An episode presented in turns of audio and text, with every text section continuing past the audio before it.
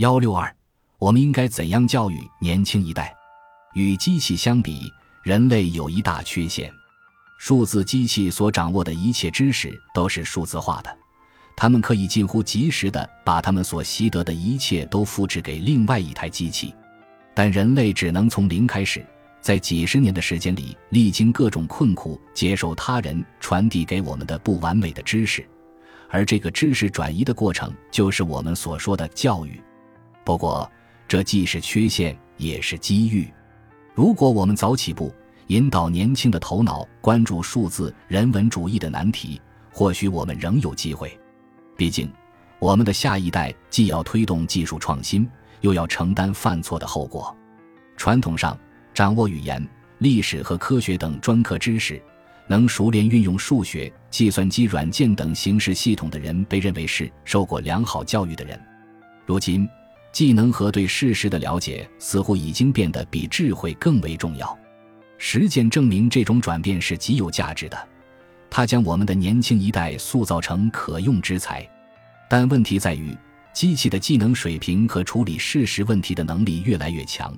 所以，未来的教育似乎不宜延续目前的侧重方向。我们的年轻一代当然应该学习技术，但在我看来，这主要不是为了增加他们找到好工作的机会，而是为了拓展他们对这个社会的理解。短期内，对技术的了解能给他们带来更好的职业发展机会，这是一个附带的好处。更深入的理解那些终将使他们的技能变得过时。让他们的知识变得多余的技术力量，才是持久的价值所在。举例来说，我们不仅应该教孩子们如何使用 Python 语言写程序，还应该向他们介绍在荷兰国家数学与计算机科学研究中心工作、创造了 Python 语言的吉多范·罗苏姆，以及围绕 Python 发展起来的开源社区。他们应该进一步了解 Python 和开源软件的社会学。我们应该以年轻人最常用的 Snapchat。微信、Instagram、脸书这些工具为例，向他们说明隐私的概念。隐私是一个令人着迷的哲学难题，同时也是一个相对新鲜的概念。研究与隐私相关的技术，可以让我们更深刻地理解隐私对人类的真正意义是什么。我们需要一套完全不同的教程，不同于当今大多数强调编写数字排列程序的计算机科学入门课程。以帮助他们理解观念的病毒式传播的机理。可惜，大多数教育工作者从事的都不是我设想的那种教育。我作为一名教授，在我的教学生涯的大部分时间里也是一样。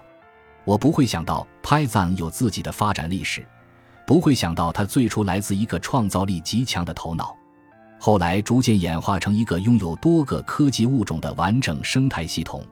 更不会想到，这个生态系统中的大多数科技物种最终都将消亡。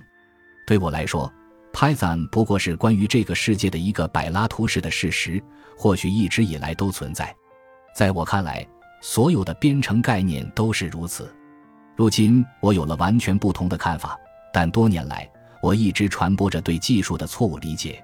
一种让年轻人被动接受、把技术当做这个世界的事实的糟糕观念。我们以为我们所做的事情是在赋予他们技能，以帮助他们找到工作，但实际上，我们教给他们的东西让他们深陷眼下的事实，无力应对这个不断变化的世界。或许颇具讽刺意味的是，未来的技术专家同时必须是最强的人文主义者。感谢您的收听。本集已经播讲完毕，喜欢请订阅专辑，关注主播主页，更多精彩内容等着你。